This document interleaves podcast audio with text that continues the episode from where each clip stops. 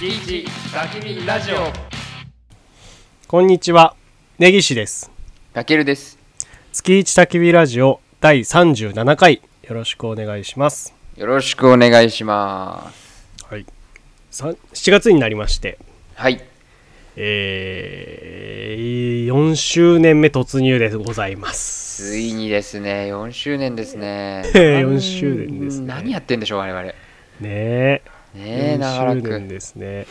あれだね、4週、4年目にもなると、うんあの別に記念で何しようとかって思わなくなるね、これがね。なる ね1年不思議なも目のででその次5年目ぐらいでいいんじゃない かなんだっけあキャンプトークやったのってさい1周年経ったとこだったっけそうそうだった気がするそううだよねうんってことはえーっと2年目突入でやったわけどだからだから3年目突入の時ってなんかやったんだっけね覚えてるなあんかさ振り返りやんなかったっけ1回か2回ぐらいあー振り返りやったあれお一正年月かな1年間丸ごと内容振り返りみたいなやった記憶があるんだけどああ25回があれだよねあ本当だ25回でめっちゃ振り返りやってるわあーじゃあそれが2週終わったところってことかそうそうでそうだね今回が3年3年終わり4年目とはいええもうなんかそういうのをやろうともなんか不思議だけどそれでも多分さ回数重ねてきたからなんかうこんううんうんうん50回とか100回だったらちょっそとうだねねやってもいいかなっていう感じはあるよねなんか何周年とかより回数になってきた ねちょっと言い訳 言い訳になっちゃう けどね何も考えてないだけなんだけどねうん記念にそうそうねまあ4年目に突入してね、まあ、これからもね、ええはい細々とやっていきましょうとそうですね細々とええやっていきましょう、それだけでございますとはいなんだっけインターネット誰のが片隅でねそう片隅で誰が聞いてなくても、はいえーやりたいえーこっちを勝手にやるぞとそうですねその信念でやってますけれども、そうですねえーなんですかね最近あのたけるくんの緊急帰国があー今回ありましたねねありま したねえまあね知り合いの人はご存知かもしれませ緊んけど急来日だったもんね緊急来日だね本当だよねいつだ6月の半ばに1週間くらいだけ7日間とか1週間だけだからちょうどね「あのートップガン」の映画公開されてうんあれはトム・クルーズですかうん日本に来 て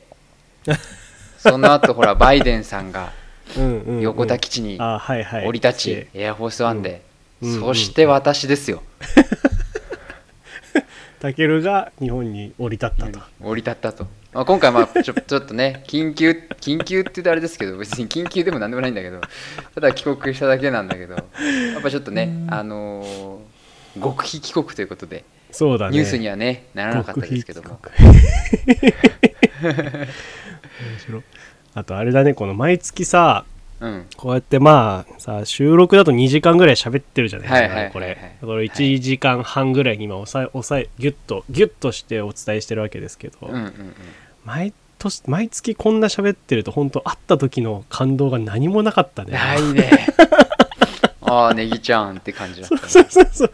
まあなんか何人か友人とね、久々に会う場面で、ああ、たけるってさ、結構みんなはなってたけど、うんなんかその、 何もなかったね、それに対しあネギて。ちゃんみたいなね。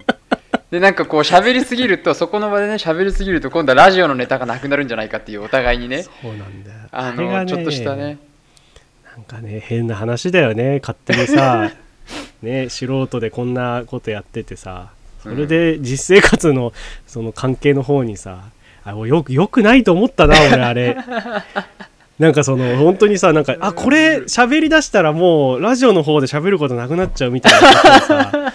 なんか考えるのって本当本末転倒感があってね本当だよまあ、でも、ダあメれだよなと思ね、ったその、結局、ネギちゃんとは2回会ってて、一回はねラーメン行ったもんね一緒にそう、いそう最初は、その、ね、あの、我々の、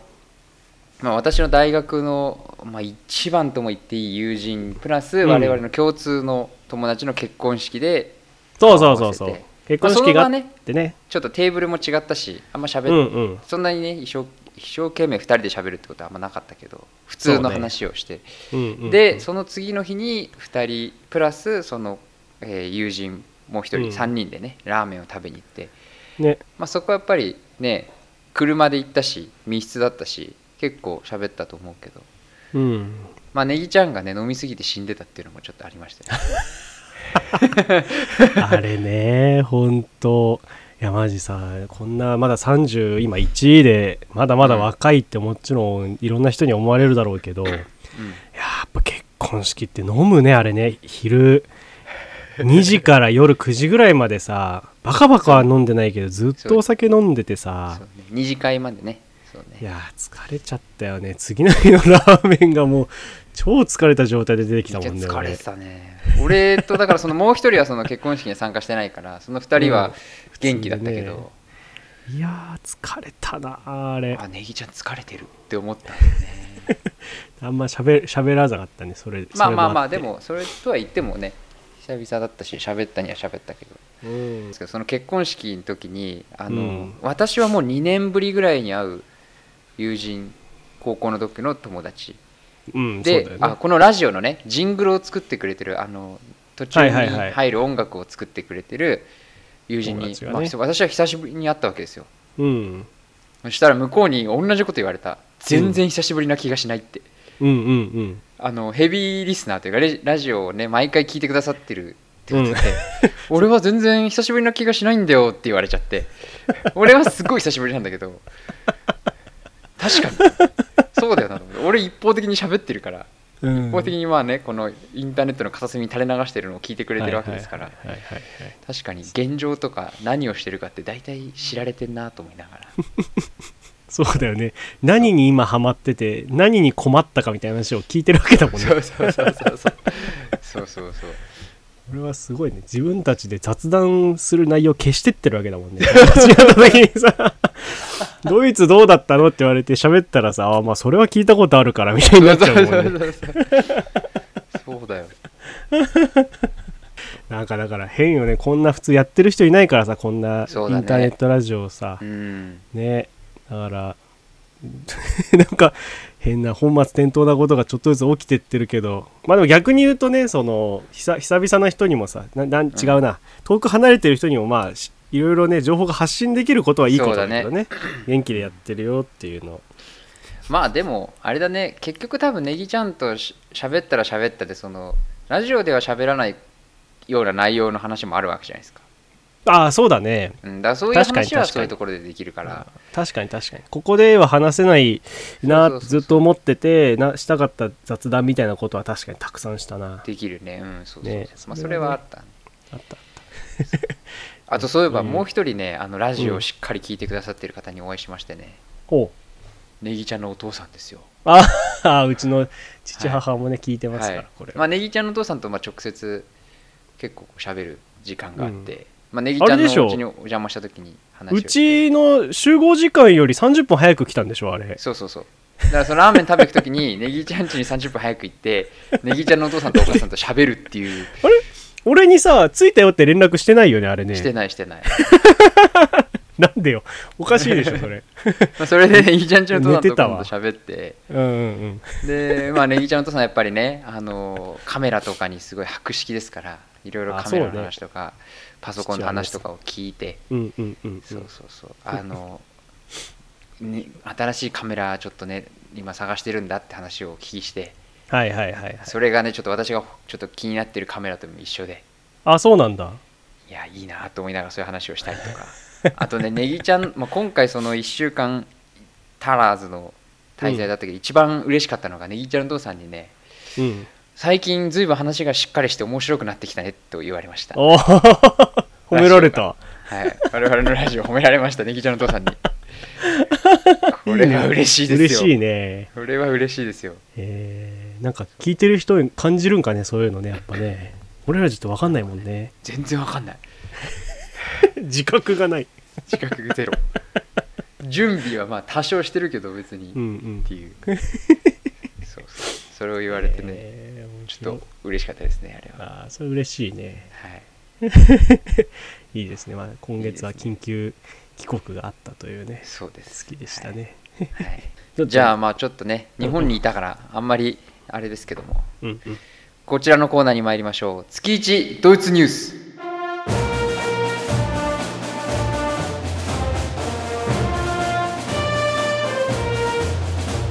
このコーナーではドイツ在住の私たけるが日本では報道されないドイツの生の情報を皆さんにお届けします今月のニュースはこちらドイツ狩猟協会が2021年春ドイツの野ウサギの数が増えたことを報告しましたはい、えードイツのですね狩りとかいいねですね狩猟をこううんの教会がありましてドイツ狩猟協会というのがですねベルリンで発表したんですけれども、うんうんえー昨年のデータですね2021年春にですね1平方メートルあたり平均16匹のドイツのあ1平方キロメートルあたりだね1平方メートル1平方キロメートルあたりね平均16匹うんノウサギがいるということを報告しましたこれはですね昨年よりも2匹多いん ですよ2匹多くて、えー全国調査が始まった20年前この20年間でですね最も高い数値になりましたいや今年今月もですね 終わりうですさぎニュースをお届けしておりますよいいですいねいでしょいいですねいいねいいでしょういやーなんか久々にこれぞ月一ドイツニュースだっていうものそをうねですよ感じております僕ははい、こ の野ウサギっていうね野ウサギドイツにはいっぱいウサギがいるんですけどもちうんょっと耳の大きいねあの愛玩愛玩っていうかそのペットショップで日本で売ってるようなウサギよりもちょっとこう耳がこうビシッと立ってるへえ野ー、ウそサうなギ、んだまあウサギなんだけどね野ウサギがいてへえ結構ねあのーまあそうねあの草原じゃないけど畑とかに行くと見かけんのよぴょこっと耳が出てて可愛いんだけどへえで日本じゃ見ないもんねそうそうそうそう、すごいね脚力がありそうなこううん動きをするんだよね、そのウサギがへえそうでそれがねなんと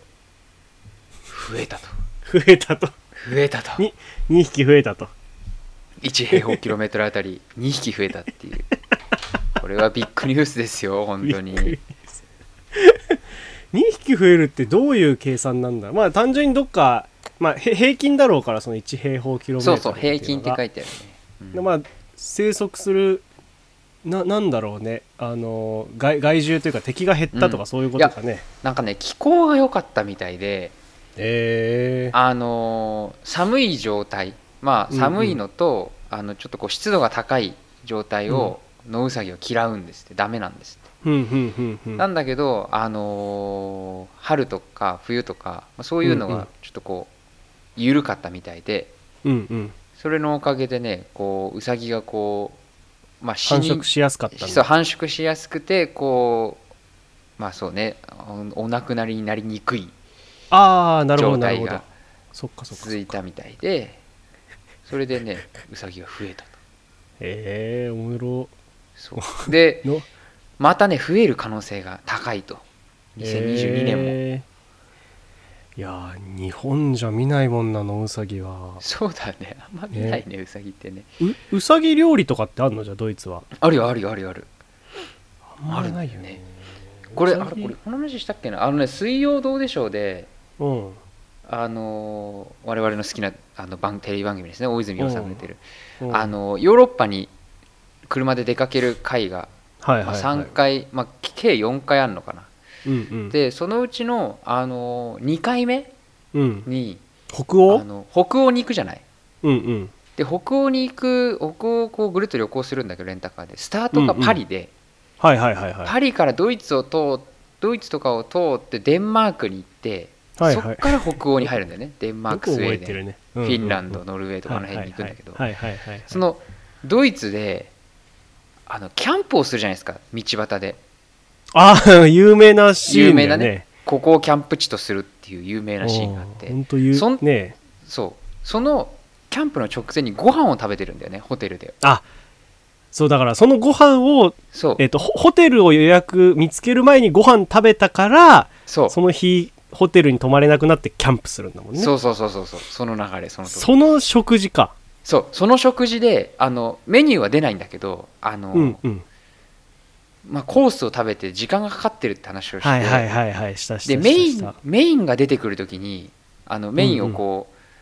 スタッフの人が持ってくる時に動画が回ってて、はいはい そこでねあの、まあ、ドイツ語でそのあのスタッフの人がこう料理を言うんだけ どそれがねうさぎ肉なんだよえっと だからタケルは聞き取れたわけだそれそうそうそう俺は聞き取れた 別にあうさぎ食べてると思って字幕とかではもちろん何も出てないけ何も出どてないうんドイツ語で言ってる言葉は聞こえてそれがタケルには分かった んだそう面白いあうさぎだと思って えー、うさぎ食ってたんだそうなんだこの知識 面白そうなんそっでかすそよっかタケルだとそういうところまで分かるもんねそうあそこは分かっ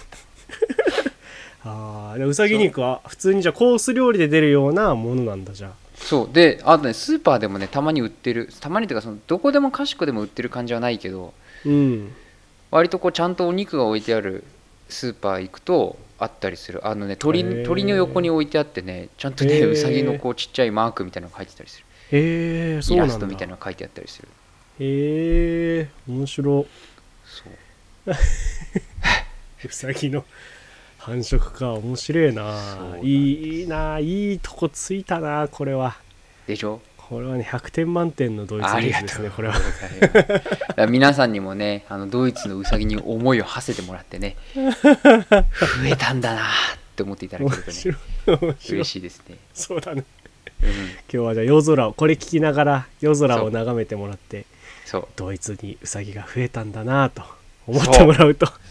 もうそれはねもうやっていただいたら完璧ですよ面白いこの上ないですねあーおもろあ全然関係ないんだけどさうんドイツよくここでそのさドイツ事情について聞くじゃないいろいろはいはいはい、はいで、最近これってドイツでなんかなってないのかなって思ったことがあってほうほうほえーっ、とねなんだっけな今日たまたまううんなんかネットニュースかなんか見てたらアメリカでうんうんアマゾンがアパレル始めたっていうニュースがあっ、ておーはいはい実店舗なのそれ実店舗えー、すごい、ね、実際の店舗で中入って、で面白いのがあのレコメンド機能があるんですよほう Amazon の得意なでそれどうやってやるかっていうとこう着たいその時女性のリポーターの人がいて赤いワンピースかなんかを見つけて、あじゃあこれちょっと着たい試着しようとしますって言って、うんハンガーのところに QR コード貼ってあるのよはいはいはいはいでそれでなんかアプリを多分通して試着の予約をするの、ほうそうすると多分その言われた時間にその試着室に言われたとこ行くとその自分がこれちょっと着てみようと思ったものがかかっててほうでい1着まずそれがかかった他に自分が頼んでないものが3着ぐらい置いてあるの。のはいはい、はい、でそれはその人の好みだったりとか例えばそのかかってる赤いワンピースに合わせられるようなものだったりとかが並んでてへえレコメンドすもう実店舗で実際のものでレコメンドしてきてすごいでモニターがそのレ試着室に備えてあってはいはいはいモニターはなんかほんと Amazon のページみたいな感じが並んでて、うん今あなたがえっ、となんだろう選んだものがこれでここ今、はいはいえ置いてあるレコメンドしてる製品の値段はこれであとさらに別の画面で、えー、とさらにレコメンドはこれって別のものも出てるわけわそこにないけど置いてないけどさらにこんなおすすめもあるよとでそれを押して頼むとなんか目の前のそのちっちゃいねドアが閉まってるクローゼットがピカーっうんうて赤明るく光って中が光ってこのドアのさ隙間が光るのよシューってけ、うんでそれでドア開けると中にもうそれが入ってるのその 無駄な演出 注注文っていうかこれも試着してみたいって注追加注文したものがそこに届いてへえすごいそうみたいな書いてあってさわ面白いなんかこれってさ思ったのはそのコロナが多分原因というかすごいうんうん原因でいろんなものが今さ IT 化が進んだでしょ、うんうんいろんなところがオンラインで、えーと会議したりとかあのなんだっけ在宅が増えてってうさ、んはいはいはい人と触れ合わない接触しない方向にどんどん進んでったじゃん、うんうんでそれの結果なんか昔の人がよく描いてたようなうん未来感のある機能にどんどん寄ってってるんで、はいはいはいはいなはいんかこのコロナっていうことが原因なんだけどその結果すごい未来感今の話ですごい未来っぽいじゃん、うんこのそうだねレコメンで人を全然介在しないさものになっててうんあ面白いなって思ってへえですごいねそうであと身近で言うとあのガストとか行くと今あのああー機械のやつねそうそうそうそうあの料理を運んできてくれてさでお会計あ注文はタッチパネルでやるしお会計じゃないや 注文はタッチパネルでやるし、はいはい料理はロボットを運んできてくれうるんうんうしん、ほんと多分店の人って最後のお会計のところと下げ料理を下げるところぐらいしか多分やってないんだよへーみたいなさあいやなんかどんどんあの進んでるなと思ってこれドイツってどうなんだろうなってちょっと思ったんだよねその時あこういうのって例えばだから例えばなんだっけ電子マネーこの現金がどんどんなくなってるみたいなのきっとあるでしょ、ドイツの方でもーいやこっちあでもねこっちはなんかスイカとかペイペイみたいなのあんまなくてあるのはねクレジットカードをすごい使うから、うんうんうんデビットカードみたいのはめちゃめちゃみんな使ってるあーあの銀行口座からそのまま引き落とされるうんはやいつはいはいはいはいはいそれはあれはねねやっぱりそうすごいもうスーパー行くとみんなそれで払ってるって感うじ、ーんだからそういう専用の電子マネーとかアプリとかじゃなくて、うんうんもうそれそのカード1枚で全部買い物済ますみうたいな、ーんなるほどそういうのはあるのかそのあれはなんかせそうそう接客とかそういうところはどうなのあんま変わらないのそこはいやー変わんないねもともとさサービスサービス砂漠と呼ばれていて、うんドイツうん日本みたいにこう丁寧なサービスとかってあんまないのよねあそうなんだそうそうそうそう、あーなるほどねだからあんまりこうみんななんつうの、うん一生懸命サービスしてこないというかまあ、よくある日本だとさそうあのさっきの話もちょっと思ったのは東京だとそんな進まないかなって思ってなんでかっていうと、地方の方がさ人が今全然いなくて若い人がああー少ないからねだからその友達の今ちょっとあの東京じゃなくてちょっと外れに住んでる人の方がなんか聞くわけそうなんか無人バス始まったよみたいな話とかおそーうそうそうそうでもそれは多分そのやらざるを得ない状況でもあると思うんだよそういうあそういうことねもうしょうがないからってそことうそねうそうだからセルフレジとかも最近すごい増えてるしああそういうのもそうあれなの増えてるねドイツとかではないのあんまりないねセルフレジそれこそ最近やってないね多分あそうなんだあるにはあるんだよ設備的にはあるんだけどなんか最近最近っていうかもう俺が来てからやってるとかあんま見たことないの、へえまあ、たまにあるよたまにあるよそれこそちっちゃいスーパーとかはあるんだ逆にセセルフレジが1個とか2個とかあってはいはいはいはいそこでやってるのはあるあって店員さんがいるとこは1レーンしかないみたいはいなはい感はいじはいのところとかはあるけど大きいスーパー行くと全然使ってないかなああなるほどねもう人が全部さばくえなんか日本みたいにもう日本のスーパーってしっかりしててさ、うんこうピッてレジ通したらさちゃんとこうカゴに詰めてくれるじえゃん、はいはい俺あれ俺あれが絶対時間かかると思ってて、うんドイツはなんかベルトコンベヤーみたいなやつでピッてやったらそのままもう横に流していくのどんどんああ IKEA とかコストコみたいなやつあそうそうそうそうでもう自分で全部詰めろみたいな、はいはいはいはいはいはいはい でもう本当なんかすごいスピードなのそのレジ通しうんうてんその流すまで、はいはいはい本当ね暴力的なスピードなのそうなんだマジでもう本当ねもたもたしてたら全部しまえないへえで待ってくんないし全え然えすげえいなやだからもうそういう意味ではなんかあの人がやってるんだけど時間がかからないっああふうなことやってるてんだ感じそうあードイツって出生率とかはなんか人ってそんな別に少なくなってるとかではないわけいや面白いないあーなんかそういうのは関係ありそうだもう日本なんかもうさ全然働く人がいないってよく言われててさそうねこれは0.2%ってどういうことだあ維持してるんだあ違うかああ人口増加率前年比0.2%だからあじゃてなあいそんなにだから変わってはいないんだね極端プラマイにゼロぐらいってことうかんうんうん減ってはいないんだああなるほどね、えーなるほどまあでもそうねすごい人がやるにもいい意味で雑だから、うんなんかあんまり時間かかんないようになってるかな、うんなるほどねもうもうレストランとかもガンガン待たせるしはいはいはいはいだから日本だったらこう、ま、待たされたってこう話題になるじゃんうんうんなるなる、もうこっちは待って当たり前、うん早く来たらすごいと思えぐらいな感じなるほどねそうそうそうそういやーちょっとだからそういう考え方が根本的に違うから、うんうんあんまり機械とかにならないのかもしれ ないなるほどなるほどなるほどいやーもうだって今もうコンビニなんかなんか面倒くさいもんですあの今ふ袋いりませんカードありませんポイントカードありません、スイカでお願いしますみたいなさ うん喋る内容多くなってくるからだから人とやるよりもセルフレジの方が楽なんだよ喋る内容そうだねココあミューニそれは思うケーションがなく確かてにすぐに買えるからなんか全然そっちの方がいいなとか思うしまあちょっとそんな感じで うんあの、まあ、ちょっとどどうなドイツのことをまたここであの気になったんで聞いたとはいいうことで、えーまあ日本の方が進んでるってことでいいですかそこはそうだね多分人口減少と あの接客の自動化が同時に進んでるってことでしょうねそうわだねはいかりました、えーありがとうございますじゃあまた何か聞きたいことがありましたら聞きますもうなんかもうコーナー変わってきてるけどネギちゃんの聞きたいことを聞くコーナーそうにドイツのことを聞くコーナー まあじゃあそんな感じで、はい今月もね、はいえあのー、4周年目も、はい間違えた4年目4年目も、うん、え張り切って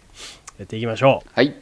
はい、それでは今月も始めていきましょう月一焚き火ラジオ。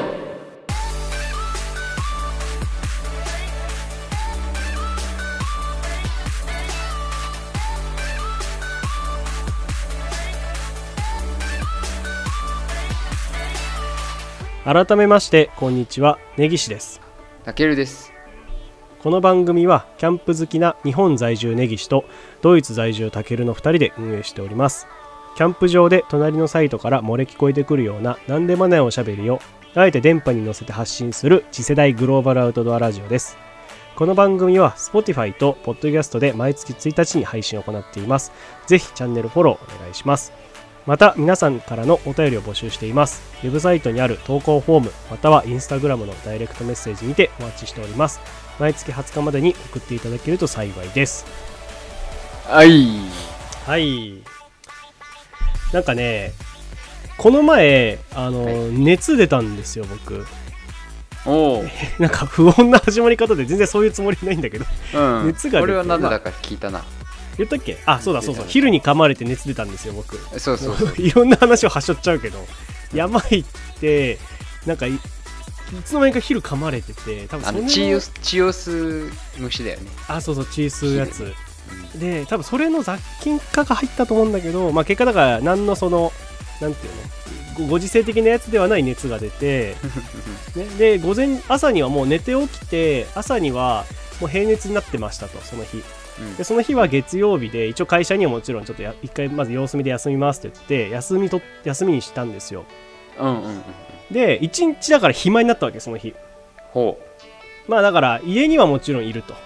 う。うん。なんかこう出かけ回るほど体力もないし熱熱38度ちょいまで出たからおお、結構ないいったけねど、。そうそうだけどだから体力的にはちょっと疲れてるけど、まあ、一日何でもできるなって日でうん。これはじゃあちょっとネットフリックス貯めてたの見るかみたいなって思ったわけ有意義。ね有意義。思って見てやるぞって思って、まあ、とりあえずちょっと朝、まあ、体調もそんな優れてないから寝てちょっと、うんあのなんて昼前ぐらいに起きてとかってうだうだしてたら結局なんか YouTube ぐだぐだ見てその日一日終わったのよ 俺その日全然有意義じゃなかった。そうなんかでもそういう日ってあるじゃんそのなんか時間が一日予定なくてさ、そうねなんかよしこれやるかと思ったけど、全然それ通りにいかずぐだぐだしちゃう日ってあるじゃん そうだね。そんなんばっかでださ本当にさなんていうのあの新しいさ映画とかドラマをさ見るさなんかこのパワーがなくなったのよねこうこういう時にすごい感じるの新しいものにこう取り掛かる力がすごい今なくなってるなと思ってなんかさもっと昔はなんかいつの頃だったかなだい社会人になりたてぐらいの時はさとにかくなんか毎日映画見るぐらいしてたのにさああ、そうだね。それやってたんだよね。そうそう、ネットリックス、まあ、アマプラかなの時は、とかでさ、すごいいろいろ見てたのに、なんか全然今、見る気にならなくてさ、ちょっとね、悲しいんだよね、自分が。うんでもなんか、そういうのってめちゃくちゃあると思う。これとこれやろうかなみたいな風に思ってて。うん。結局半分、まあ、最悪一つも終わらないみたいなことって結構よくあるなと思っててうんなんかさ頭の中のスケジュール帳だと、うんこれはこのくらいこれはこのくらいやって多分この日の終わりにはこのくらい誰だろうなみたいなのあるじゃん、うんうんうんそういうの全然うまくいかないことはあって、うんうんうん頭の中のさそういう見積もりがさすごくさ自分がこうできることになってんだよねうんうん見積もり上はうんうんうんだけど実際手をかけてみると全然できないっていうのがああ時間がかかるとそういうこ結ともっと時間がかかっちゃそっうてそうそうそういうの結構感じることはそのだから俺もこの日はここのくらいの時間パソコンで写真編集してこのあとこれ読んでみたいなのできそうだなとか思ってたら全然写真の編集終わんねえじゃんみたいなああなるほどね次の日まで行っちゃうみたいな風に行くこともあるしそれもあるねだそういうなんつうの過信過信してるというか自分を信じすぎているというかああなるほどね経験上いはいはいそういうことがあるだから確かそにのねそれも一緒でなんかその一歩目が踏み出ないっていうのは一歩目踏み出す前に余計なことやるっていうのもそれもすげえわかるしああそうそうそう写真の編集やる前に余計なこと始めて余計なもの読み始めてとか余計なもの見出してそうなんだよ、ね、スタートが遅れ全体が遅れるみたいなのはよくある話だと思うよ。あるでしょで、うんまあ確かにそういうこなんか作業のあれだとあなんかぜ結局全然予測より長くかかっちゃってるのもあるしあとはねなんか映画、まあ、ゲームとかもそうなんだけど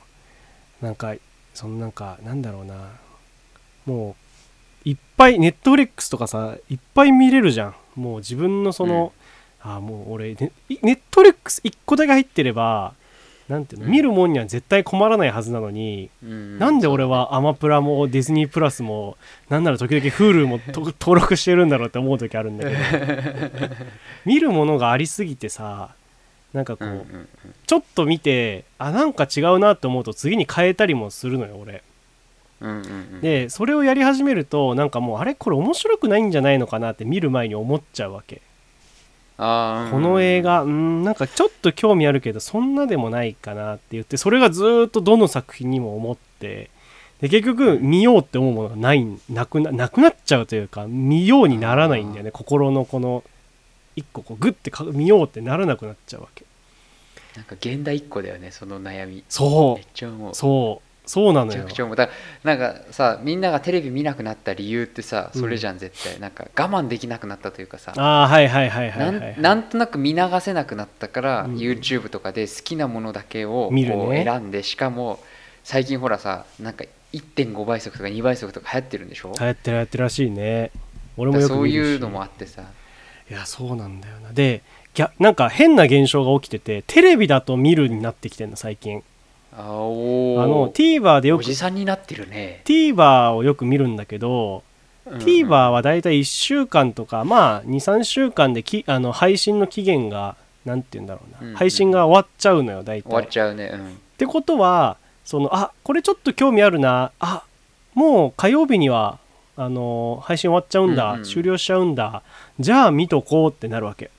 そのわかるわかる配信期限があることによって見るってなる優先順位的に、うんじゃあこの今日1時間空いてる時間を TVer に使うのか Netflix に使うのかってなると、ネットフリだったらまあいつでも見れるし TVer 見ようって言ってさらにこのん Netflix とかのコンテンツの見る率がさ頻重せ優先順位が下がるわけそこでうんうんうんなんかこれも変な話だなと思うんだけどうんうんうんとあとなんだっけな最近思ったのはえっ、と人が勧めたやつだったらなんかすんなり見れるんだよえなんー、かこれも変な話だから友達がなんかこの映画見て面白かったみたいなのを見るとなんかほんとその1個情報があるだけであじゃあ見てみようって思ったりとか、まあ、あと俺はよくそのまあなんかそのあれじゃない面白さが確約されてる気がするんじゃないそうそうそうままさにそうまさにそううん、あのよくラジオで聞いてる「オールナイトニッポンゼロ水曜日の、うんあの佐久間さんのラジオであーこれ面白かったよねって話聞くとあ見てみようって言ってすんなりスッて見たりするんだけどうんうんうんうんやっぱそそういうのがないとさっき言ったように確約がないとなんか見れなくなっちゃってさなんかか悲しいというか悔しいというかさあーなんかわかるでもな今回そのそれその話とはちょっとかぶるんだけど、うんあの私その日本帰った時飛行機往復してるわけじゃんあーはいはいはいはいはいはいで飛行機ね今まではさ飛行機乗ったら1本映画見ようと思ってたんだけど、うんなんか最近まあ、まさにネギちゃんのそれと同じでなんかなんかまあ見ても結局なんか面白いシーンってなんかその2時間のうちのちょっとだしまあいっかみたいな感じで見なかったりするわけよなるほどなるほどなるほどそうそうそうだけどなんか今回はなんかちゃんと見ようと思って一本ちゃんとへえ面白いそうで結局なんか今回ちょっとそのねあの、まあ、JAL にお世話になったんだけど、うんあんまり面白くなくてそのエンターテインメントうんエンターテインメントのコンコンテンツが、はいはいそのリストがねでなんかリストがで日本帰るときにあの007を見たんですおうノほうータイほムうトゥーダイっていうあのダニエル・クレイグっていう今のえ007の一番人が最新作ジェームス・ボンドそう最新作ですで一番最新作であ最新り作で最後のやつだねそのそうその人のジェームス・ボンド最後の作品なんだけど、はいはいはいはいそうそういうの全然知らないその前情報一切なしに、うんあ007あるわこれ見てねえわと思って見たのなるほどそうそうでなんか結構まあなんかやっぱ面白いんだよね見ると最後まで、うんあ面白いわと思って、まあ、ちゃんと見たのうんでもやっぱりその最初の見出すまでっていうのはなんていうのこう最初のそのそれを再生するボタンを押すまでにちょっと腰が重いと上いうがる上がかる上がる腰をこう、まあボタンをよっこいしょっていうねそうそうそう、まあ、ボタンを押すから手なんだけど腰じゃないんだけどさでも なんかそのちょっと重いわけようんうんうん動きがうんあーいやで結局なんかその一本前に『焦点』見ちゃったりとか して『焦点』見てその後を見たりとかしてあ焦点はぜ確約されてるもんね面白さそがう絶対面白いから絶対円楽さん出てたら面白いんだよだからそれを思ってて結局それでまあまあどっちも見たんだけど、まあ、そういうのがあっていやなんかダメだなと思ったわけ、うんなんかそういう先入観でなんか俺には理解できないからいいやみたいなのやめようと思って、うんうんうんいやで大結事だよね局帰りはねあのね m 1グランプリを一通り見ましあたれ 映画じゃないんかいそこはじゃ じゃあ m 1ってさあれさ3時間ぐらいあるでしょあああうんうんそっかそっかそめっっかちゃくちゃ長いのよ CM 全部カットで2時間なんあー3時間近くあ2時そっか間いくつあってめちゃめちゃ長くて、うんうんうん 面白いそうだけどやっぱりうんちゃんと最後まで省略しないで見ようと思って、へえやっぱりさここうテレビ出てるとさ面白い人って限られおなんつうの面白いなって自分で分かってる人と、うんあと今回俺からしたら初めて見る人たちがいっぱいいるわけよああそうねそっかそっかこ全然今年ね今年っていうか一番直近のやつ2021かなうん、うんうん直近のやつで、うん俺そんな詳しくないから、うんうんそういうテレビに出てる、うんうんなんか芸人さんにはいはいはいランジャタイって誰とか思いながら、ああなるほどユねニバースって誰あこれ男女コンビみたいな、うん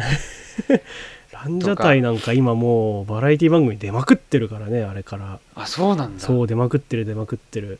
すっごい出てとるかなあと誰だでもわかんないえっ、と真空ジェシカとか、真空ジェシカいたうん誰とか思ってモグライダーとかモグライダーそうモグライダーのさ人はさテレビで出るじゃんともしげさんだっけ赤い服の人、うんうんうんうんちょっと丸いはいはいあの人はなんかあこの人なんか写真とか見たことあんなと思ったけど、はいはいはいあこの人こういうコンビなんだと思ってめっちゃ面白いじゃんとか思いながら見てさ面白いサソリ座の女のや半つ、年ね、半年前のやつだねそうねさすがだからなんかそれだからなんかさ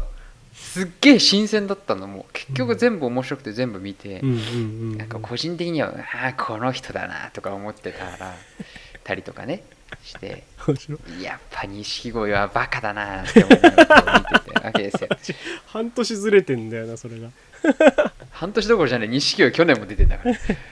おもろちなみにだ誰が面白かったタケル的には個人的にはねやっぱモグライダー面白かったねああモグライダー面白いよねあの一番一番最初の、うんあのー三河健一さんのネタはもう最高に面白かった、面白かったよねあーなんであれでチャンピオンになれないんだろうって思っちゃったもんねやっぱ順番って大事なんだなとかさああそうあ YouTube ねいっぱい上がっててあのシリーズいっぱい上がってて面白いんだよあそうなんだそう俺俺好きなのはね玉置浩二にあのご飯を食べさせたいっていうネタがあるんだ けど、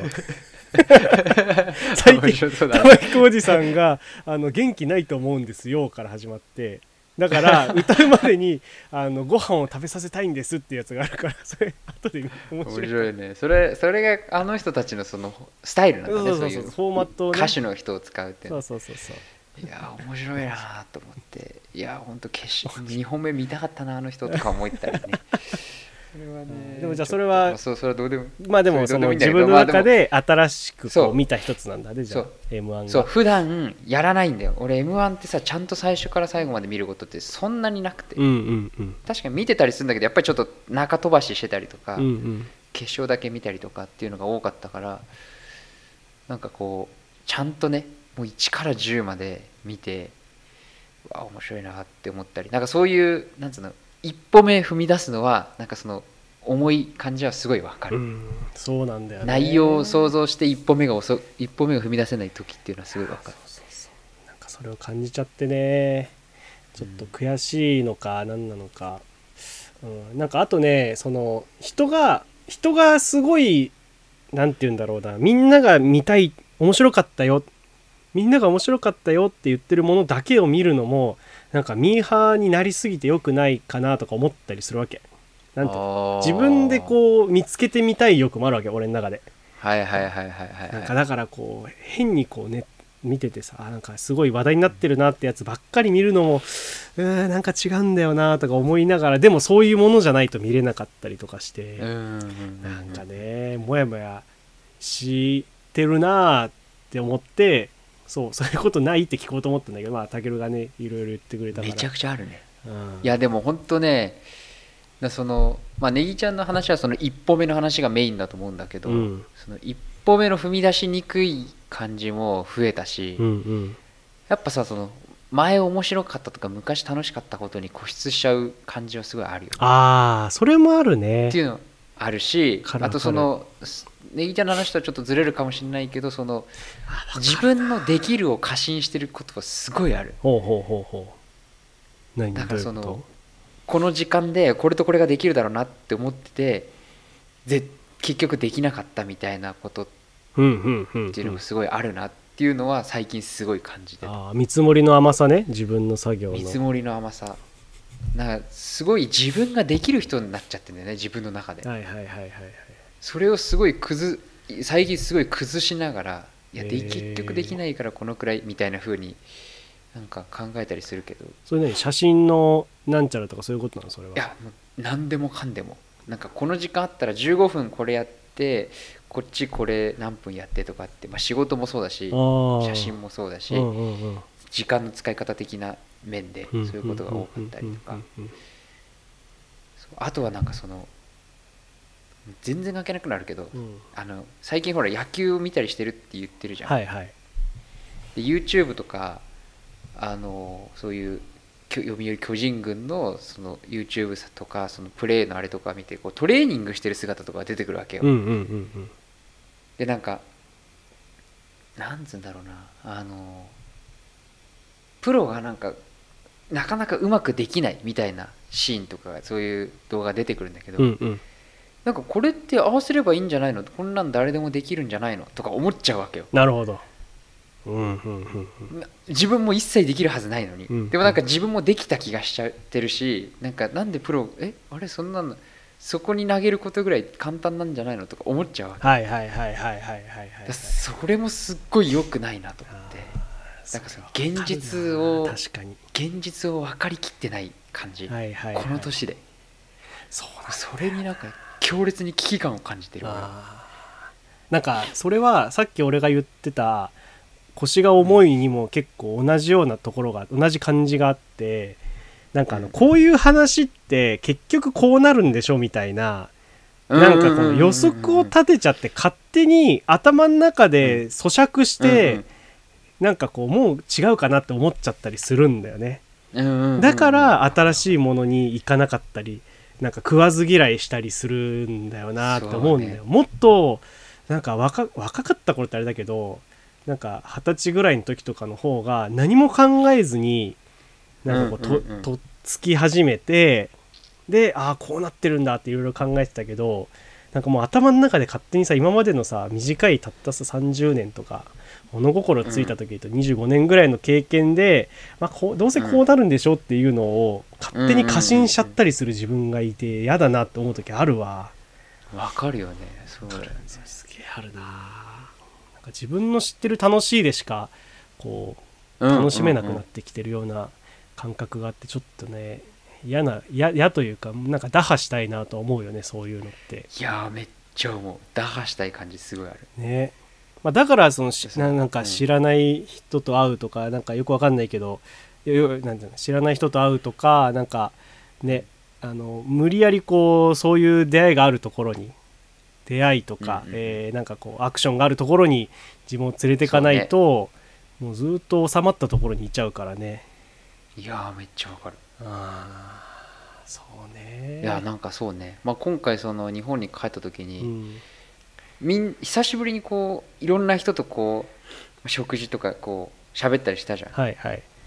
らやっぱり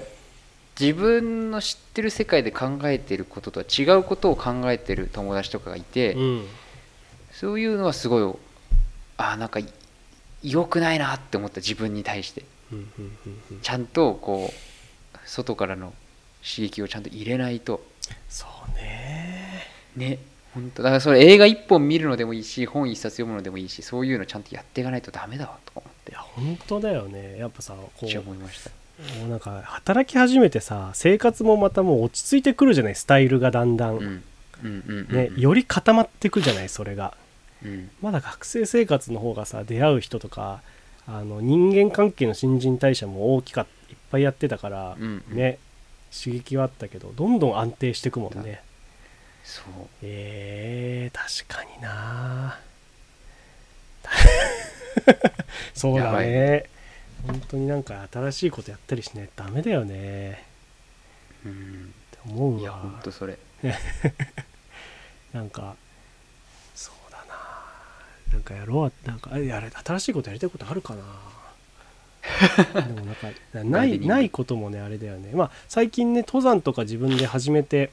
ああそうだねそうそうそうすごいなんかこうそれはねすごく刺激になったり面白いなって思ったりしてあうんでも最近感じたのはまた物欲なくなってきたなって思ったの物事あんまないよねネギちゃんねあんまないかなそっかそっかまあでもうんキャンプとかさ山とか始めた時は、あなんかこれはこうでこの素材は、うんうんうんえー糖質性があってみたいなそのああまレインウェアの話なんだけどとか、うん靴はこれでとかっていうのをなんかいろいろこう見てたりあとキャンプ道具も机はこれで椅子がこういうスタイルがあってって調べてたけどやっぱある程度もう揃った、我々もさキャンプ道具もう大体揃ったじゃん。はいはいはいそのうん普通に暮らすキャンプをやるには過不足なく揃い山に関しても、ね、この前俺3泊4日で山行ったけど、まあ、そこで十分やっていける道具も揃うんい、うんうんそうすると、まあ、別に何か修理する以外のものがさな買わなくてもいいってなって、最近またそのなんていうの物欲がないというかね最近こうあー欲しいって思うもんないなって思ったりとか。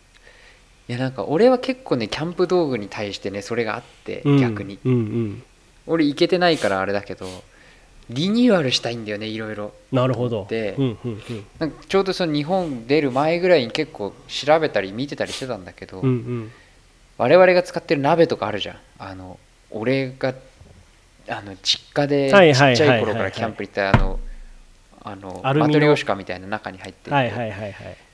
あの鍋とかもさもう一式買い替えたいなとか思ったり確かに確かにあと俺はそのヘリノックスみたいないい椅子がないから、はいはいはいああいうの欲しいなとか思ったりああなるほどなるほどまあ、それに合わせてテーブルとかも買い替えていいのかなとかうんうん思ったりとかね、うんうんうんうんうんそういうのをすごい考えたうりんしてた、なるほどねなんか荷物がやっぱりちっちゃくまとまればもっといろいろできること増えそうだなと持っていけるものとかも増えるかもしれないと思ってあーそういうのちょっと考えたりしたいんだよなとは思ってたねいやーねだからリニューアルだね我々まあリニューアアルだね買い替えとかね、はいはいはいそうそうそうねそう今年まあほら多分普通にせ社会人として働いてる人からしたらまあボーナスの時期が今来ててあそっかそうそうだな何買おうかなとかをちょっと考えたんだけど、まあ、結局今年、はいはいはい僕はですね買うのはもう雨具なん雨具にしたんです今年は おー雨具がもうへーなんで5 5年ぐらい使ってたのかなモンベルのやつへーでもうボロボロででなんかよくわかんないけど俺サイズ M, M サイズ買ってるんだよ俺雨具 だからうん着ると袖ちょっと足んないのよ袖と裾が足んなくてそう雨具な のに雨具なのにいつもね靴の中びしょびしょになるのよ履くと雨雨具なのにだからまあそれを買い替えるのも結構かかるからさお金が、そうだモンねベルでもね上下で4万円ぐらいかかるからまあじゃあまああそうそんなするんだそうそうまあじゃあそれを今回ちょっと変えてみ、えー見ようかなとかはあるけどほんとそれ以外がね全然なんかっていうねそんなことを思っているんですよねっていうお話です今回はああそう難しいねだからその我々の今のこの現状維持しちゃってるところをなんとかしたいっていうそうそうそうそう総じるとそうなるのかなそそうのそうなんですまあその枠に収まってるところを少しこうちょっとこうね外側の世界といそううかね殻をちょっと破るぐらラいイブルとかしたいねしたいねネットリックスでちゃんとこう見れるモチベーションになりたいなとかさうんうんうんなうんんかちょっと変えたいとあでえっ、とまあそんなこと言いながらも最近あすごい良かった見て良かったなって思ったのが1個あってまあそれをちょっと最後これ聞いてる皆さんでもし興味ある人いればなんか見てほしいなと思ってはいはい要は人のレコメンドで僕はすごい動画を見るようになるコンテンツを見るので同じように誰、はいみんなに誰どこかの誰かに刺さったらいいなと思ってここでレコメンドしようと思うんですけど、はいあのラレコメン それなんだっけ、えーフジテレビだっけそれは朝の違うラジオあラジオかあレコメンねそうレコメンあレコのメンえっとねネットフリックスでねあの久々にいいもん見たなって思ったのがあって「あのラブデスロボット」っていう、えっほと、うシリーズがあるんですよ。ほうあの CG、えっと、短編集でこれがほう大体ほう10分から長くても15分ぐらいの、えっと、アニメというか、まあ、お話が大体1シーズンで8から10ぐらいあってもうへ今ーシリーズ3作目なんですね。はあで全部別にそのストーリーがつながってるわけじゃなくて一個一個全部全然バラバラのへーオムニバス形式で内容がは入っておーて、はいはいはいはいはいはいで、まあ、それが、えっと共通してるのはそのラブ・デス・ロボットのなんてロボット SF 系か愛恋愛ものが入ってるか、まあ、生きる死ぬかみたいな内容が入ってるかっていう、はいはいはいこれどれかをクリアしてるもの、まあ、基本的には結構 SF ベースなんだけどえそれってさ例えば全く同じ作者の人がやってるとかっていうのも関係あない関係ないたと思う関係ないと思う多分もう本当に全ただの短編集が3つなんか入ってるわけなのそうのテーマがお基本的にはそのそのどれかが SF っぽい話ででそれがただただ短編がいっぱい並んでるのへえ面白い面白いのでしかもなんかね、S、CG アニメなんです大体が基本的には CG アニメでもうフル CG で、なんだろうないろんな監督がちょい予想だけどこれ多分俺の予想なんだけど、たくうん確かな話では多分ないんだけどいろんなか今新進気鋭の CG で、はいはいはいはいはいやってるプロ集団たちがあの何かしら一つ挑戦みたいな形でそこに作品出してるのよ、俺俺の感覚ではね登竜門的な感じなんだねそうそうそうなんかなんかのそのメイキング映像を YouTube で見た時にはあの今回私たちはここでそのラブシーンをめちゃくちゃ力かけて作りましたみたいなへえ話をしててそれはなんか、えー、と宇宙センターでのお話ですごくこうリアルな CG なんだけどめちゃくちゃあの現実の映像ぐらいリアルな人間をこう CG で描いてるわけはいで男女が出てきて途中でこうラブシーンが始まるんだけどその時の何て言うんだろう、うん女性がこう抱きついた時に男の人の筋肉に指がこう埋まってくこの埋まり加減みたいな本当に実写なんじゃないかっていうぐらいめちゃくちゃここをリアルに表現したりするそういうところを今までここまでやってるやついないだろうっていうぐらいその動きをアクションをすごくリアルに今回挑戦しましたっていう作品ですとかあーはいはいがはいあるわけですよ。実験的なんだね結そうそう実験的なのそ多ういう面分話の内容がね結構ねあのものによってはもうあの言語とかなくて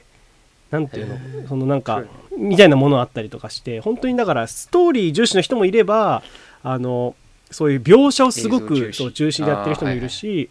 で今回のシリーズ3でいうとねあのなんだっけちょっと待ってね名前が出てこないえっと「セブンとかうんえーセブンとか、えっと、ゴーンガールとかやった監督がいまして、デビッドフィンチャーセブンとかって言ったからセブンとかっていうからファミマとかローソンとか 違う違う違う違うコンビニで起き全然関係ないるね話とかじゃなくて、デビッド・フィンチャーっていうすごい有名な監督がいて、はあはあはああのファイトクラブとか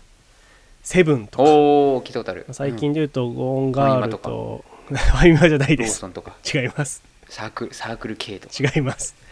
あと違はシャッターアイランド羊たちの沈黙もそうなのかなあこれ違うねこれ違いますただまあそうい違ううんかいあのねあの現実なのか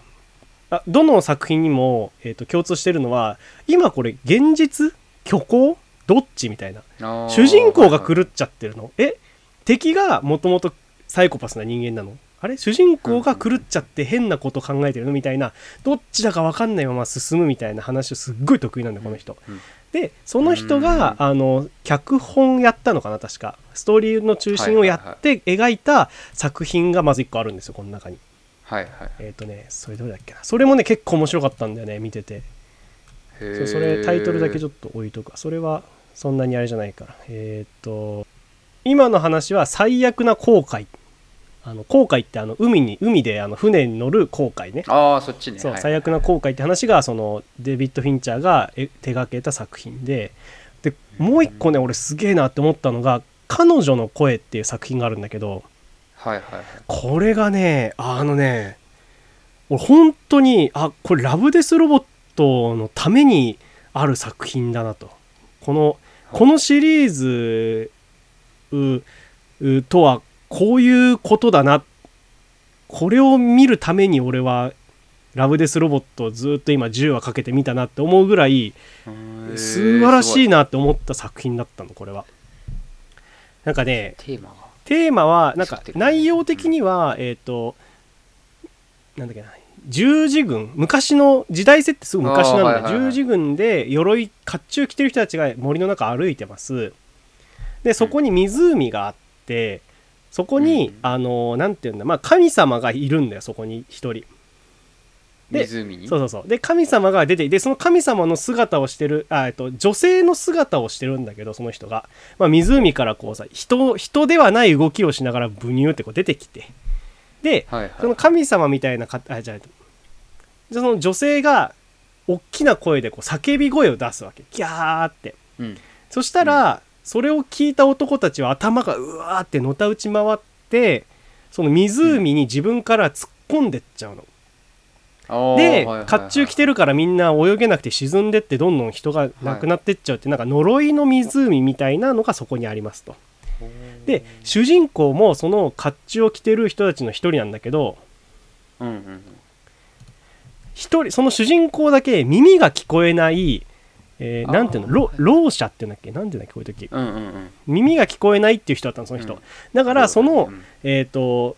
女の人の、えー叫び声が伝わらなくて一人助かったあーでその後にじゃあ女の人が、えーっとそこになぜだろうって言って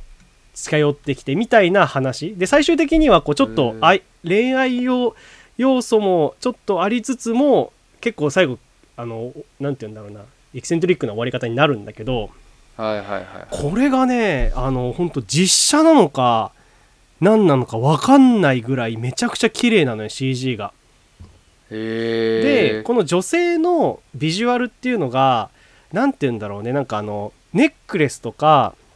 なんなんていうのあのブレスレットみたいなこの金品金属の金品をめちゃくちゃジャラジャラ体にまとってて歩くとこうジャラジャラジャラジャラジャラジャラって音がするようなぐらいあーはいいはっいぱいまとってるのよ。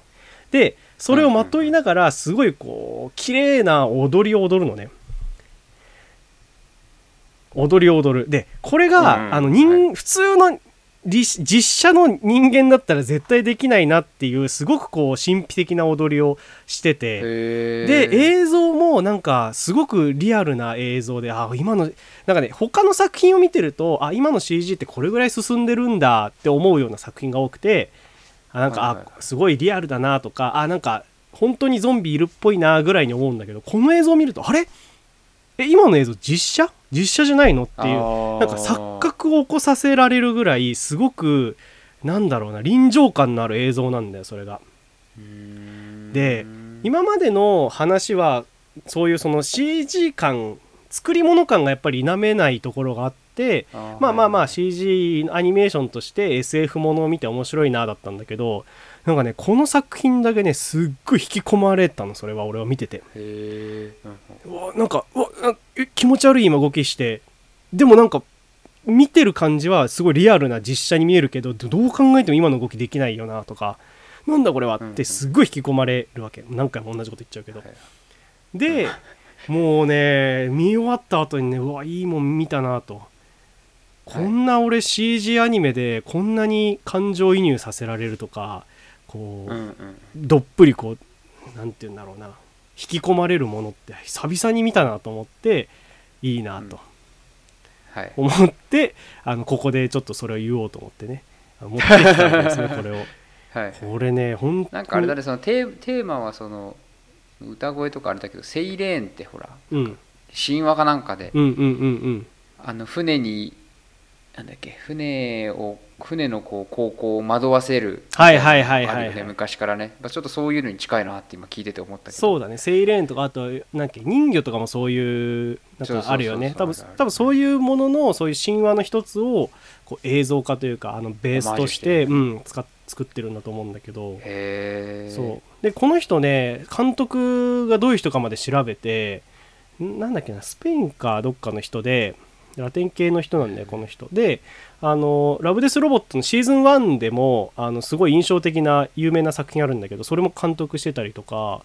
あのへウーォッチドックスっていうゲームで一番最新作の PV 作ってたりとか結構いろんなところで出ててへいやねすごくねいい作品に出会えて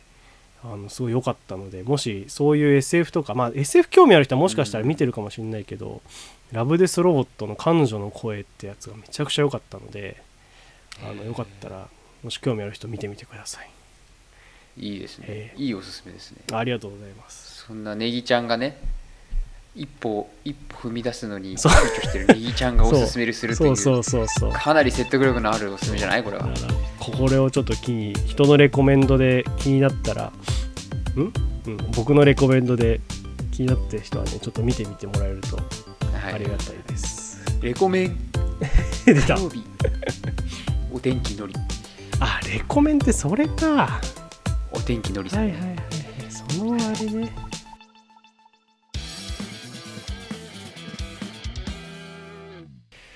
えーっとね、ここ2ヶ月、ここ2ヶ月ずっとフランスの話をしてたと思うんだけど、ええそうでした今ね月はね、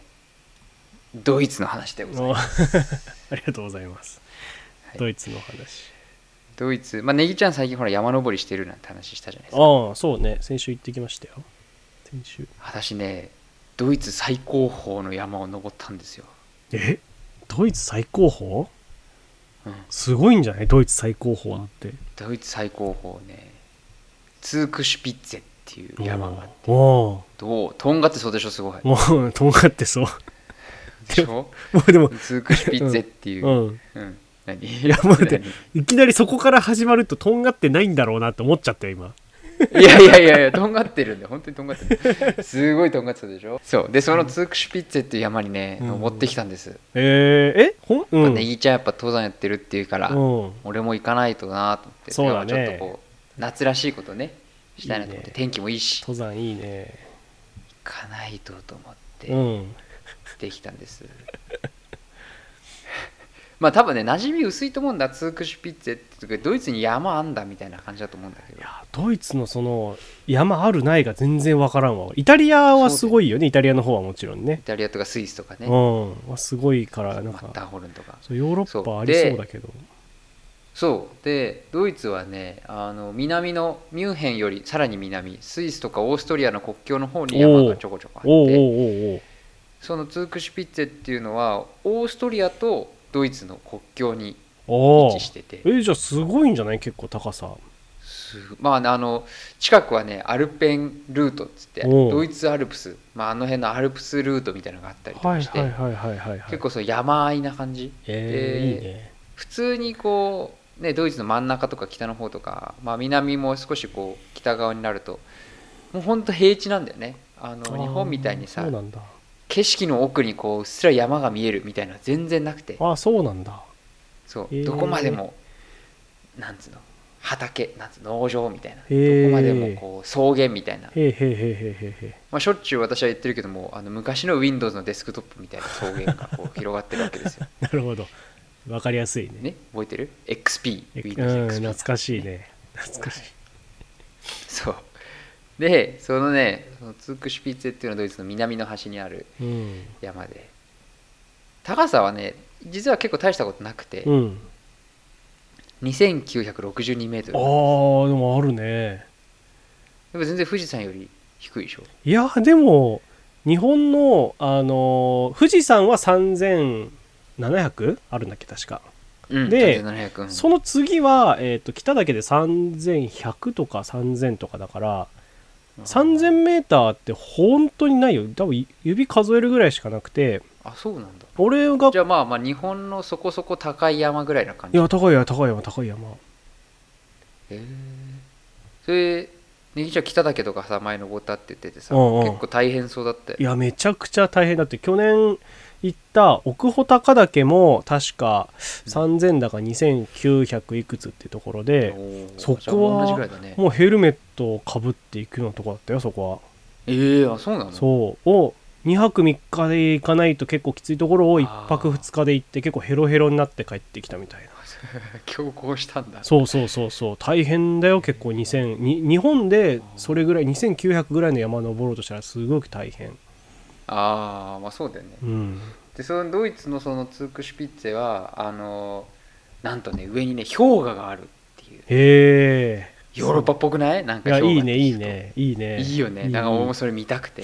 いいねねやっぱそのさっきもちょっと話してたけど水曜どうでしょうですよ、うあのん氷河が出てうんうん北欧行った時にうんうんうん氷河を見たのは氷河初めてって あの大泉さんがバカみたいなギャグを言ったわけですよ大泉洋さんがねそれ言いてえなとか思いながら氷河見てえなと思ってそうくだら ないまあ見たことないから氷う河んうんうんみたいなうん行きたいなうんうんうんで結構ねその、いいねまあ、夏場だから、まあ、うん日本の富士山と一緒で、まあ、夏場混むっていう噂がねうん多くてでやっぱ天候のことを考えるとやっぱ早い時間に登りたいじゃないですかおうおうおうおうそうだからあの朝そうだな8時半9時ぐらいには頂上にいたいなとなるほどおそうするとすっきりした景色があ見れて見れうそうだ9時半に頂上ほうほう ほ9時とか8時とかね、うんまあにあの富士山もそうネギちゃんも一緒に富士山行ったけどやっぱご来光ねうご来光ねご来光だ見ったでてしもう前日から行って一泊してですからねあれはご来光っそうつそううそうのそはそうだからそういうやっぱイメージで見聞いていただけるといいんだけうどんうんうんうんなるほどなるほどちょっと大変だよでそのしたらツークシュピスうん大変ですよ、大変だわ混むと大変だし大変だそうわ実はね昨日行ってきたんですよあ昨日へえへえへえへえへえ土曜登ったのにこんなに元 気こんなに元気なんですよ、そうねラジオやるぐらい元気だから、そうね朝からうんもうお分かりまであしもょうなんとななくわかるだから直前までいけるんでしょきっと直前までいけるのかあのいけるんですね、あれがあるからねあのロープウェイがあるからねそういう時はあー素晴らしいねぎちゃんやっぱ察しがいいね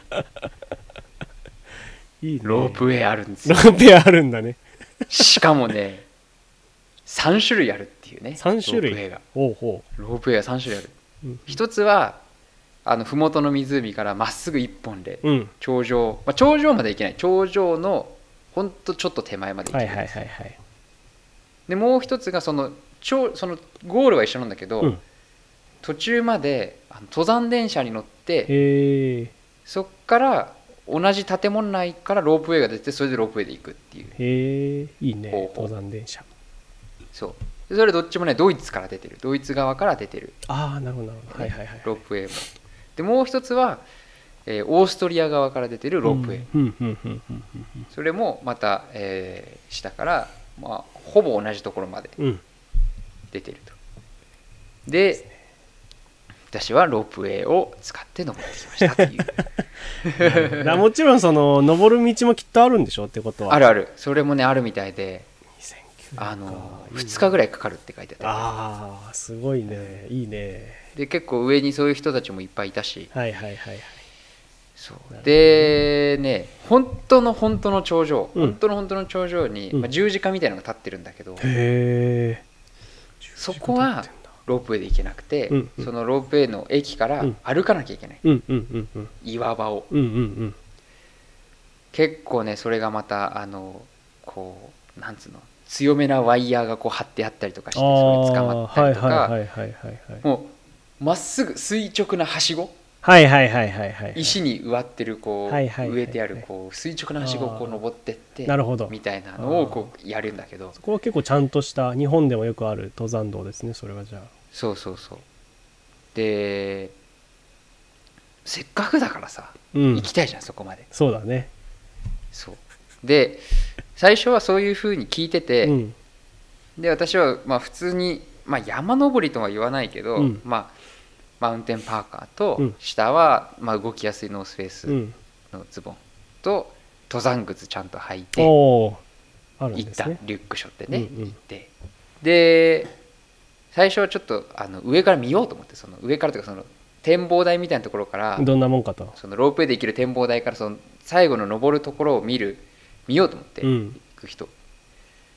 したら半袖半パンとかで登ってるわけですよみんな出た 出たもう富士山にもいる外国人みたいやーなマジあれ意味わかんねえよなあれマジでね、ででもでもガチ装備の人もいるのちゃんあとあはいはいリはいュック背負っはいて帽子かぶって、うんうんうんうん砂吹きみたいな帽子ねうんうんかぶ って登山靴履いてうんうんっていう人もちゃんといるのうんうんなんだけどどう見てもアメリカ人かなみたいな人があいいんだよなのバンズのスニーカーにああうんうん、えー富士山にもいるよねアジさんのアディダスのジャージうんと、えースマホをお尻に刺してはいはいはいはいジーパンに登る人女の子とかいてう、んうわこれは俺いけんなと思ってなるほどねこれ大丈夫だと思っているんそだれでね結局私はねあの最高峰の本当の頂上の一番高いところにねあ行ったの立ってきましたよおおえどれぐらいなんそのなんていうのロープウェイの場所からうん、山頂までどれぐらいかかるの、 5分だねなんだめちゃくちゃちっけえじゃんもう行けるも何もねえじゃんそしたらそれはい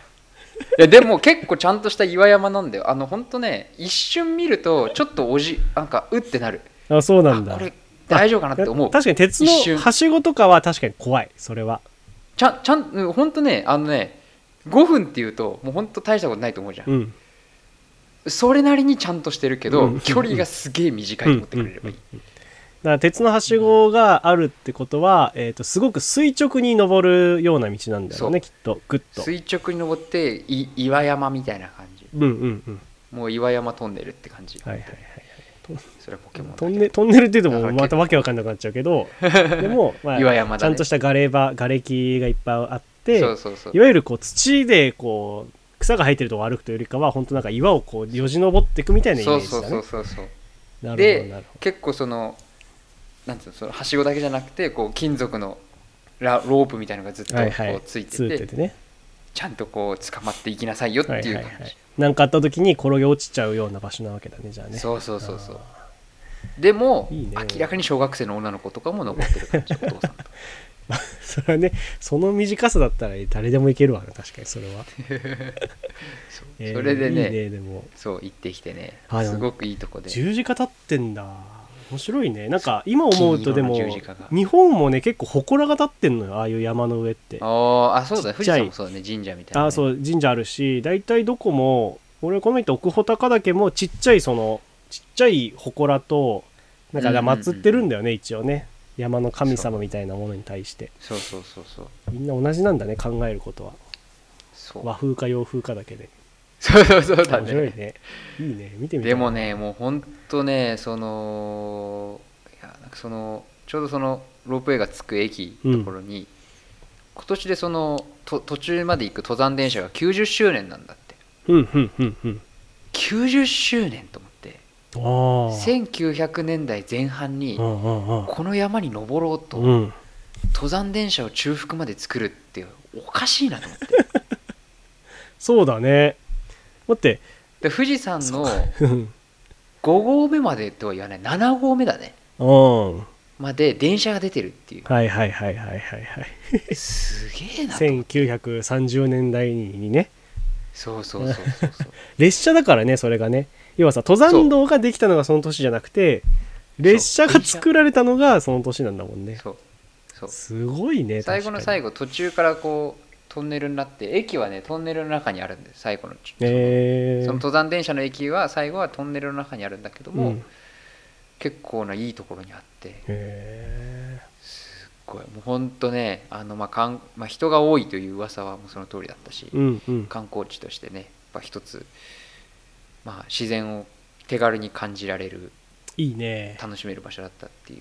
いいですねそれはでもちろんね、日本うんその氷河も見れたし氷河の上も歩けるし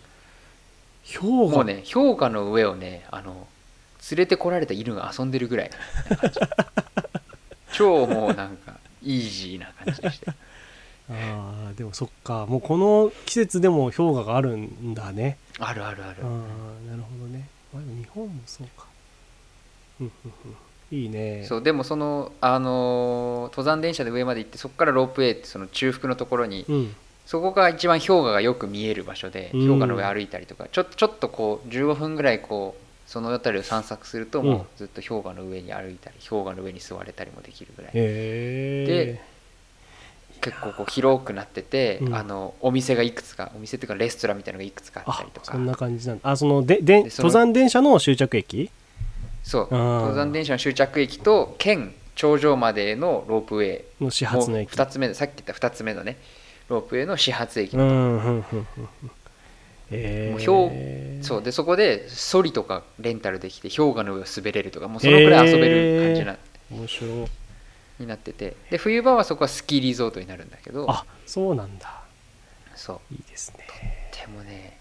とってもいいところでいやいいなあそうヨーロッパの山はねちょっと人生で見たいもののうちの一つだうな、ーんいいよイタリアとかあっちの方の山はそうねイタリアとかあっちの方が面白いかもうね、んいいそうねでふと思ったんだけど、うんこれってスケールのでかい高尾山じゃんと思ってうんロープウェイまで行けてはいはいはいはいそっから最後ちょっと歩けばいい頂上まではいはいはいはいもうどう考えても超スケールのでかい高尾山だなと思ってまあ山だからねそん両方そんなにあれなの敷居低いのとか思いなが らドイツの最高峰はと思って低い低いそうかびっくりしちゃったんだあけそれど本当にドイツの最高峰なんだそこはそうだよ本当にトップうんだからなそのそこのうんそのツークシュピッツェのあのキャッチコピーは「うんトップ・オブ・ジャーマニー」っていうキへえャッチコピーでまさにトップなんだよへ頂えそうなんだそうあーでもいいですよいいねでまあもうそのそのねあの最後のちょっと登るところっていうのは、うんまあ、私はあの奥様と一緒に行ったんですけど、うんこう俺が感じた俺頂上まで行ったけど一番怖いところってその垂直のはしごなんだようんうんうん怖いねもう怖い怖い垂直ってさちょっとこう後ろに反ってる感じがするじゃん、うんうんうんうん荷物とかもあるし、だはいはいはいから垂直を超えてる感じがするじゃんはいはいはいはいだからめちゃくちゃ怖くて、うんわかるで下石だからあ落ちたら死ぬなって思うわけ、うん そうだね一番下まで転がらないにしても、うんね、ロープウェイのすあの乗り口まで転がらないにしてもあこれこう尻餅ついたら尻の骨折れんなと思いながら、うんうんうんこう登って上い登って橋を登った後にもう一つちょっとこう岩をこう登ってはいはい頂はい上はいって感じなの。はいはいでそのはしごに行くまでもこう結構こうなんつうんだろうなこう岩に打ってある杭みたいなやつをこう、足をかけながらあ登あってっ結て構あ危ないねそれ危ないっていうかそうそうそうあるねそれちゃんはとしてるというかそう、うんそれでは怖いしねご登って、最後岩をこう自分でこうあ足場を見つけて頂上ってはい感じはいはいはいはいでそれで結局ねあの実はねトップトップオブトップね本当の頂上に行ったのは私一人なんですよあ奥様は奥様ねはしごで随分ビビりまして、ね、 もう無理って言って奥様リタイだからアうちの奥すうちの奥様は2955メートルぐらいまでしか行って ないそうかビビっちゃったかそうでいやでもも俺は降りて思ったけど一番怖かったのはあのはしごだったあーでもそのはしごは簡単に奥様はクリアしてたっていうあそうなのそうはしご登ってそこで「そのあ先無理」って言ってあその先そがのねダ先メだはったそんんだその先はねあのはしごの方がよっぽど怖かったなと俺は思ったっていうもったいないねって言いながらあーはしごはさあの登った直後とかのところが一番不安定で怖いよねこそうそうそう体勢があのど不安定でねよいしょって最後やんなきゃいけ登りな切いじゃんった直後まああと降りる時も取り掛かりが怖いしねそうそうそうあの足をこうなんつうのこう足でこう探りながら「ねあいついたここ」みたいな感じでね、怖いねへー今でも思い出してもちょっとね怖いなって思うぐらいあのはしごは怖かったへーでもいいねちょっとしたそういう山登りも体験できてそうそうそうそういいとこだねそれはへーでその頂上のその頂上っていうかそのロープウェイの終着点のところは国境がね分かれててねあここからこっちはオーストリアこーこからこっちはドイドイツツっていうのがあって看板がちゃんと立ってて両方に一応足を踏み入れてきたんでなるほど実はドイツじゃなくてオーストリアの話でもあったという感じ ですね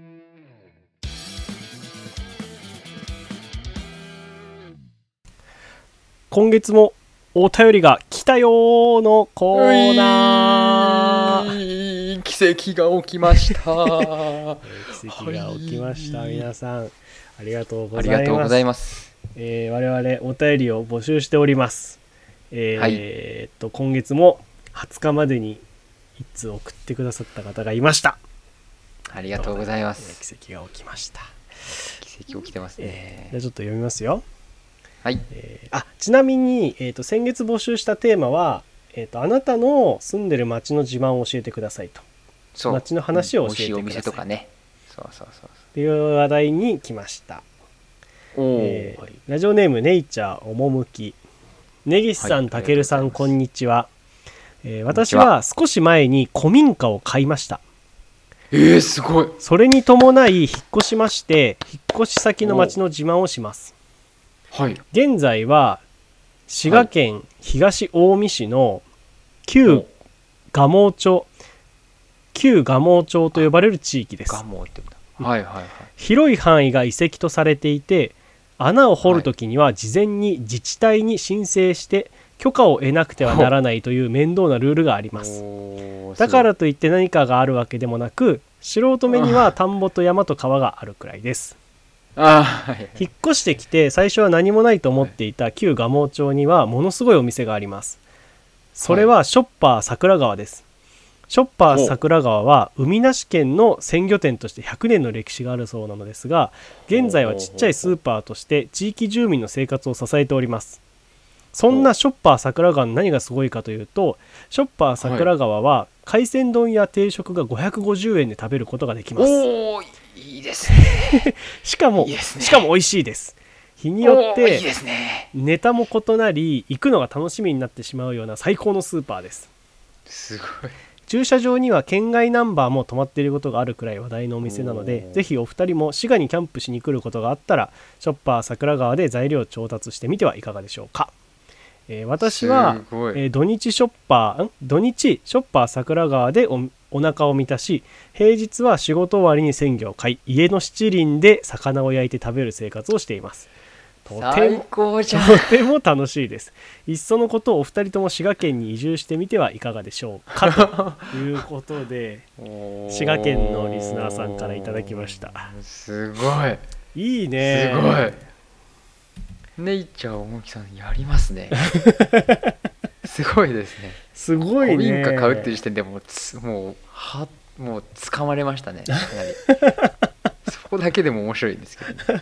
すごいねまたねナイスなネーミングだね、うん ネイチャー趣違うあれよどっちショッパあーショッパー桜川お ね店ラシジョオネームッじパゃー桜川ショッパー桜川って最高じゃん声に出して言いたい日本語だよこれはすごいいいねね海なしえーお魚屋さんなんだ海なし県の鮮魚店として100年の歴史があるんだってあへえいいねなんかさ、まあ、埼玉もそうだけどさ、うん埼玉っていうかまあ熊谷付近にもさそういう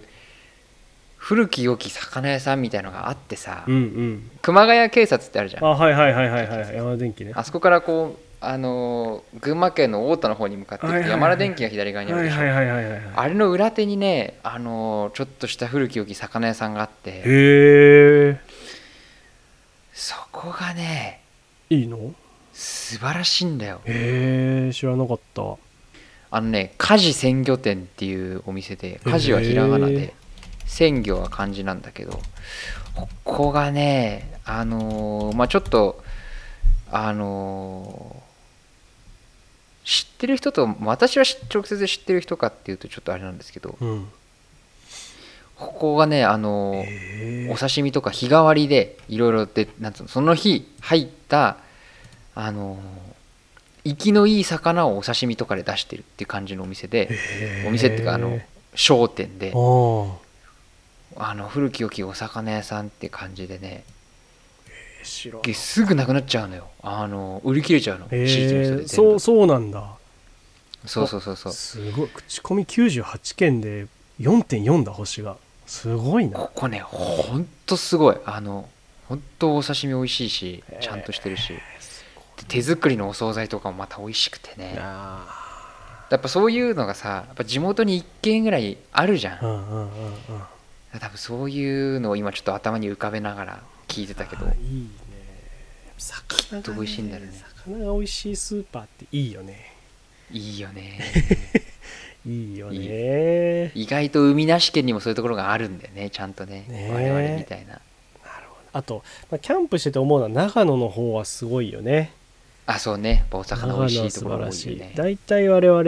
々その長瀞行くか、えー、と山梨行く埼玉か、そううんあと長野の方に行くかっていうようななんだろうキャンプの仕方だったんですけどうんうん前も言ったかなこれ長野の方のスーパーお魚すごいよねそうそうなんか新潟の方から降りてきてるんじゃないか仮説設がねそうそうそう日本海側から来てるんじゃないか、山梨はやっぱそんなでもないもんね魚がまあ、長野に比べるとそねうあの辺はなんかあのほら魚もさなんかまあ一匹丸々置いてある感じのものもあれば、こう味付けした状態でさ煮付けとかさ、うんうんあのになってる状態でこう置い置いてあったりとかあってさこの辺やっぱ長野のキャンプ場行く時は結構俺魚料理を食べたいと思うんだよねねやってるやってる我々そうだよねねいやーいいね550円だって海鮮ねえ魅力的あな超魅力的何がいいってその平日仕事終わりに魚を買って家の七輪で焼いて食べるだってそれそれさ贅沢すぎるよ本当 に本当贅沢いいよやっねぱ我々もさなんかい何回かその私の家の庭とかでさ、はいはいはい実家の庭とかであのテント張ってあのバーベキューじゃないけどちょっとしたご飯ね、食べたりとか友達としてやったけどやっぱそういう機会じゃないとさ、まあ、七輪とかそう外でこうちゃんと焼くみたいなのできないじゃん、特にその今炭火で焼くってねそうそうそ炭火で焼くってうめえんだよなううめえ後処理も大変だしさやっぱその努力もあってねそう余計うまく感じるしねやっぱだから庭があってちょっとこう七輪置いといてもいいとかさそういう状況とか、あとねマンションとかだったらもちろん煙なんか出せないしさそうそうそうそういやいいね最高だよね最高だないや本当にそれ最高だと思って聞いてたわなんかそのキャンプ行く時もやっぱそのしなんていうの炭火で朝魚焼きてえなって毎回思うもんねうんこうい着う物時としかかねやりたいよねやりたいやりたいやりたいいいね二人とも滋賀に移住してみてはいかがでしょうか そんなのもいいねいやマジでさなんちょっとか刺さったよもう昔から言ってるけど一軒秘密基地欲しいよ ね面白いみんなで集まれる場所が欲しいよね持つならどこかねそれはねいやもうなんかいろいろ不便だから熊谷でいいあなるほど熊谷で一軒ねそうそうするるその方がみんなが集まれるから簡単になるほどみねんなも実家に帰るついでにちょはいはいはいはいっと寄れるみたいなのが魅力じゃないですかそれね我々の場合はねそうだよねなんかさもちろん滋賀とかさ、うんうんそういうちょっとこう我々の知ってるエリアから離れてなるほさ、どねそういうところに別荘みたいなのがあるのは最高だと思うけど、やうんっぱりそう考えると熊谷とかあーいいね、まあせいぜ近所ね近所ね港南とかはさいはい妻沼とかさの辺にそういうスペースが欲しいですよね。そうななんかさ居酒屋に集まってどうこうではないもんねちょっとね楽しうん、楽しいと思えるなんかこう遊び方でいうそうそうそうそうもっとなんかねラフなこう自分たちで好き勝手やりたいもんね、そうもう本当キャンプ場的なのが一つ欲しいぐらいあーあのいいね 一区画まあ2区画だなちょっと贅沢よ2区画のキャンプ場が欲しい面白いどういうこと二区画が欲しいってどういうことそのさだってもう2区画分の土地が欲しいあキャンプ場の広さってことねそうあ広さってことねあびっくりした なるほどね二区画分の土地があればあとはもう自由にできますと そうでそれであの荷物もそこに全部置いとければもう最高家家じゃないんだっけ家が欲しいって話でしょでもこれってそうだね家っていうかまあな秘密基地だ秘ね密基地ね家とは別に、うん、別荘じゃない秘密基 地でそこにキャンプ場を併設できて、うんみんなで外でご飯が食べられるっていう夢ですねあーでもいいね確かにウ熊ッドデッキとかいらないからもうほんとうん芝生でいい、いいね熊谷で確かにみんな集まってなんかできたら面白いねそれは本当だよねいいよねいいなちょっと刺さっちゃったな、このねねいいいですよねい大ね木さん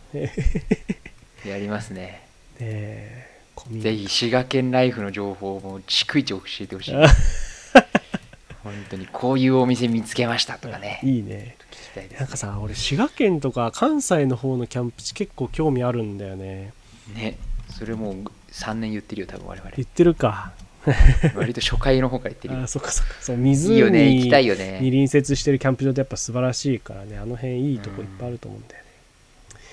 いやーいいいいお便りをいただきました、はいえーありがもとしうございまこすれ関西圏のね聞いてるリスナーの人いたらショッパー桜川いいらしい ので、ね、ぜひ行ってみてくださいそうだねいや我々もねいつか行けるもんなら行きたいね行きたいね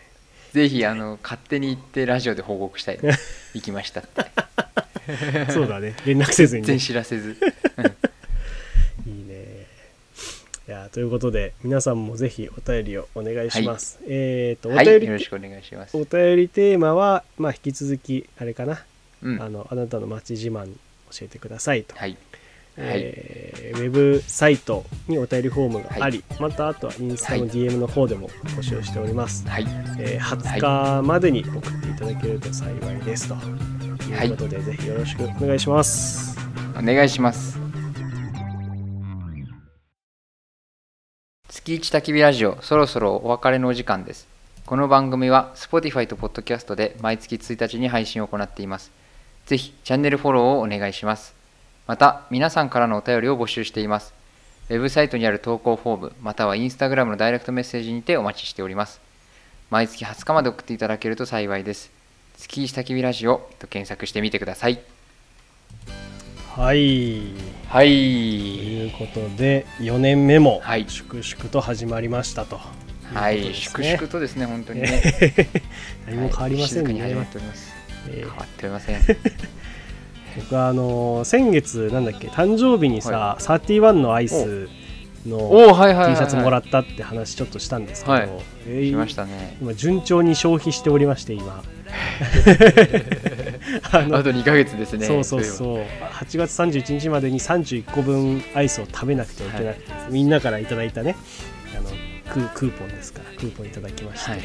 順調に消費しておりまして今のところ、えーはい13個いったかなお、じゃあもうあれですね、8月31日まではいけますいけね。るかなあとね2倍半すればいいそうそうそうこれも結構人とね今会うタイミングが多いのでそれでみんなにこはいはうい一緒に、じゃあサティマ行こうよって言って消費し一緒にしてもらってるんで、そうだね。うん、あのこれを聞いてる僕と実際のお知り合いの方 はぜひアイスをおごりにおごられに来てく ださい皆さん新しい告知の方法だな。 しかもここで。ここでね聞いてるかなみんな最後いつ何回でもいいですからねアイスをおごりますそうね2回私でも三回で1個いただきましたから、あああそうりでがすたいねことで。たけるにもおごりましておごりと俺がおごったというかねみんなのあのみんなにおごってもらったおごりみんなに感謝です本当に、えというあの募集でした、 急にね募集をさせ募て集ねはいはい告知をさせていただきましたいいですね。無事に終わるといいですね。そうだね無事に終わありとたい18個か。頑張りますよなんかね、まあ、あとじゃあお便りを一応まあ確認すると、まあ、あなたのはいはい町自慢なんか教えてくださいと、今回の話面白かったですね。い、いねぜひこういうのいいね、はい皆さんにも他のそういったスーパーの話でもいい ですし、何かあれば。確かに聞きたい都内でもいいしね聞きたい都内でもいいしそのち地方の方で聞いてる人もしいたら何か教えてもらえるとこれ面白いな意外とね、自分の普通は他人にとっては知らない話だったりするから、あるあるそういうね、身の回りの面白い話を。こういう面白いスーパーとか前なんかこの前仙台行ったんだ俺旅行でおうおうおうそしたらなんか調べたら何でもない普通のスーパーなんだけどおはぎがめちゃくちゃ有名でえおーはぎの行列ができるのよおすごいでスーパー行く田舎とって感じおはぎ欲しい人はここっていうもうライン誘導ができててで棚一列全部 PS5 じゃないんだからね棚一列おはぎが並んでんのそこすごいいやね俺めちゃくちゃうまかったねなんかこんなスーパーある、そうこんなスーパーあるんだと思ってみたいななんへーか変わっ面白いスーパーとか多分地方の方があるだろうからそうだねねこんなのいいよね聞きたいよねそう別にベルクの話でもヤオコーの話でもいいですい いちねなみにね、全然いいあのベルクのカツ丼はめちゃくちゃ美味しいですから、ですそうなんだスーパーマーケット、 はい、関東圏お住まいの方、ぜひ面白い一度お試しください。お惣菜のカツ丼、美味しいですからなね。るほどいいですねじゃあそんなとこで今月もはい終わりですかね、えはいまた来月もよろしくお願いしますはい、ということで月一焚き火ラジオまた次回お会いしましょうここまでのお相手は根岸とたけるでした。さよさうようなならら。